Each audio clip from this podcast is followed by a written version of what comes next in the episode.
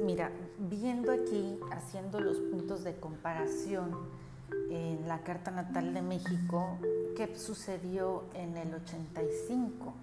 En el 85, eh, con las mismas prácticamente los puntos desafiantes con este eclipse del día 30, en comparación que en el 85 fueron 18 años adelante, que se relacionaron en México con un cambio, sí, en el sistema económico, en el 85, un tema de eh, recuperación emocional por la cuestión del el terremoto y que fueron 18 años adelante también con la cuestión de eh, la moda, de eh, lo digital en la música, eh, de nuevas influencias artísticas.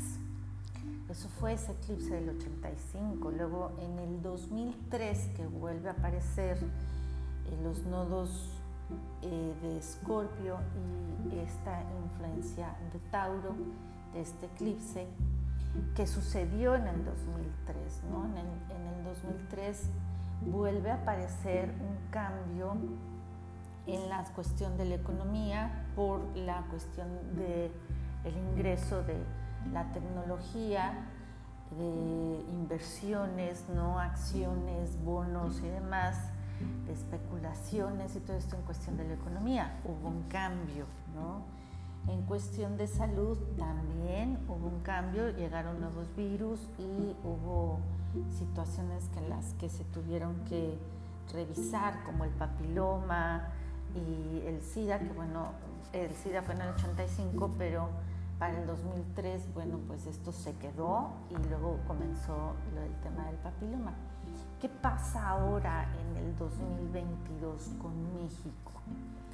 sí definitivamente hay temas de miedos inconscientes por tanta especulación en los medios de comunicación, en redes sociales, sobre eh, la posible caída económica o colapso económico que tanto se está anunciando. A México realmente eh, es como este terremoto ¿no? del 85 o también las, eh, la situación también de cambio digital en el 2003 y también ah, hubo, creo que en el 2005, 2008, que hubo otro, otra situación económica delicada, pero finalmente México siempre ha sido un país que sabe sobrevivir ante estas situaciones. Entonces, lo que veo para el 2022 es sí un cambio eh, totalmente hacia temas digitales, totalmente de dinero. Es muy posible que desaparezca el billete como tal, pero no la cuestión de lo que tú tienes invertido en, una cuenta del banco o una, una cuestión de propiedad o de inversiones. No es como solamente un cambio en la forma y también, bueno, a nivel mundial el dinero pasa a otras manos, pero no se pierde. Y hago esto, lo estuve estudiando ahora en la mañana porque muchas veces cuando hay miedo, eh, sobre todo la gente que quiere hacer cambios ¿no? de, de una a otra forma, eh, cuando esto pase, que esto en el 2023 es cuando nos vamos a dar cuenta realmente cómo queda la posición económica, quizás se comete el error por el miedo, por avanzar con miedo, por especular con miedo, por hacer cosas por miedo, que eso es lo delicado de este año los dos eclipses que vienen. Si hubiera un tema de colapso o de eh, una caída en, en la economía, algo, la recuperación se prevé muy rápida, la cuestión está en que en estos tiempos se comete el error. Ahora, en una carta natal, ¿cómo sabes qué es lo que te conviene? Pues es que hay que revisar el Urano de tu carta natal con el Urano de ahora para saber hacia dónde cambia, hacia dónde da el giro en tu economía, hacia dónde se ve, no negativo, sino hacia dónde lo debes de proyectar. Ahora, Plutón, que es esa transformación dolorosa, eh, y que en México definitivamente Plutón va hacia una posición totalmente digital, eh, buena para los próximos 18 años. Entonces, ¿dónde tienes ubicado tu Plutón? ¿Cómo está tu casa de la economía con el Plutón que va a cambiar a Acuario en el 2023? Son los puntos que se tienen que observar y obviamente Saturno, ¿no?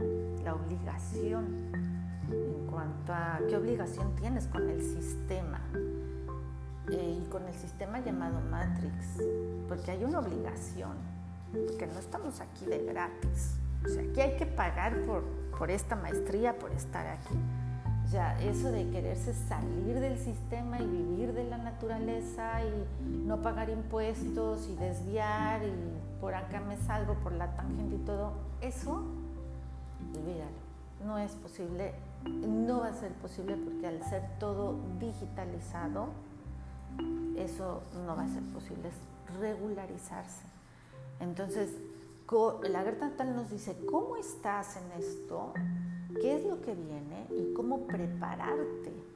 Porque sí, de que viene un cambio, sí y ya se está corriendo mucho el miedo, se está contagiando y lo quise hacer porque ahorita en la mañana justamente me puse a estudiar el tema y me puse a estudiar, a hacer las comparaciones 85, 2003 y ahora en México y creo que eh, en cuestión personal hay que revisar esos puntos para poder tener una idea de en dónde invertir, cómo invertir y cuánto tiempo esperar y cómo viene la especulación personal. Y bueno, todo, son, todo es una cuestión de ciclos, todos son ciclos. Realmente no pasa nada fuerte, nunca ha pasado, siempre han sido cambios que se tienen que vivir, estamos en la era de Acuario, estamos creciendo y tiene que venir el cambio de la mentalidad. Y hay que abrirlo porque si seguimos en esa resistencia mental, en las ideas de que yo quiero que todo siga funcionando como hasta ahora, lo más probable y lo peligroso de esto considero que es la cuestión de la gente que se resista y que por miedo comete errores en lo personal y en sus inversiones por miedo.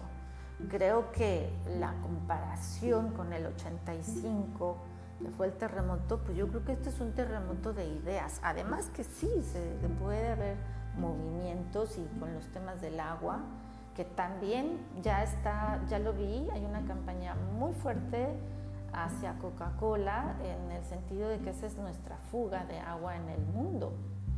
Eh, viene eso, vienen lluvias y viene posiblemente el agua pase a la bolsa y se cotice. Sí, sí, sí, viene todo esto pero no es para tener miedo. Yo creo que es para adaptar la mente, abrirse, adaptarse y seguir adelante sin miedo. Creo que lo más peligroso ahorita es dejarse llevar por lo que se está especulando con miedo, porque no hay peor cosa que el miedo te aborde y es una cuestión mental definitivamente.